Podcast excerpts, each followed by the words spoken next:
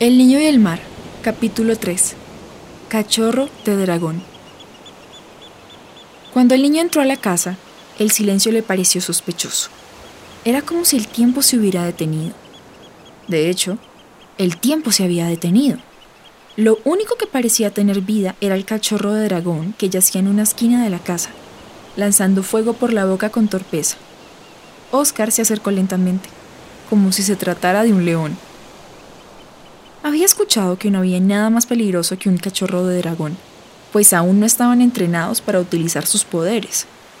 Por lo tanto, en cualquier momento podría lanzar una gran bola de fuego por la boca y rostizar la casa, a él o todo lo que estaba a la redonda.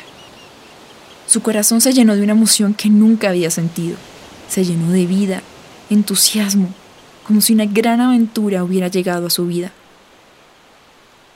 El cachorro de dragón observó al niño, quien pareció estar primero aterrorizado, luego pensativo, después curioso y al final extasiado. Todo en menos de un minuto. El dragón se sintió confundido.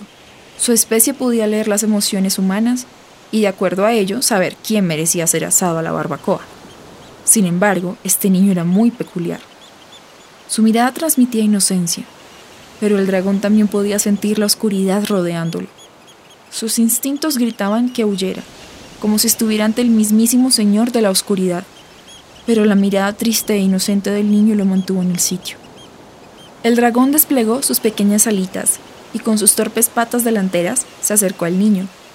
El tiempo volvió a correr con normalidad. ¿Cómo hiciste eso? exclamó Oscar. No fui yo, murmuró el dragón telepáticamente. El niño retrocedió, asustado. No esperaba que el dragón le respondiera. Sin querer, se tropezó contra las cáscaras del huevo, cubiertas por una baba verdosa. ¡Ah, qué asco! dijo el niño tocándose las manos llenas de la extraña sustancia. El dragón abrió los ojos, más sorprendido que nunca. Un humano cualquiera habría muerto. La sustancia estaba diseñada para matar a los cazadores de dragones que capturaban huevos para luego esclavizarlos. No entiendo. ¿Cómo es que no te derretiste? Esa sustancia pegajosa es en realidad ácido mortal, comentó el dragón. ¿No deberías primero aprender a hablar si eres un bebé? preguntó el niño. Los dragones no funcionamos como las demás criaturas.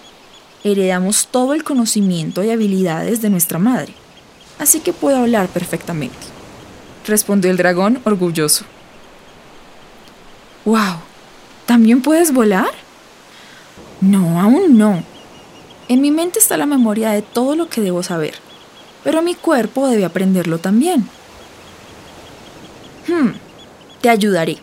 Seré tu entrenador, dijo el niño. No, aún no. En mi mente está la memoria de todo lo que debo saber, pero mi cuerpo debe aprenderlo también, replicó el dragón. Hmm, ya sé, te ayudaré.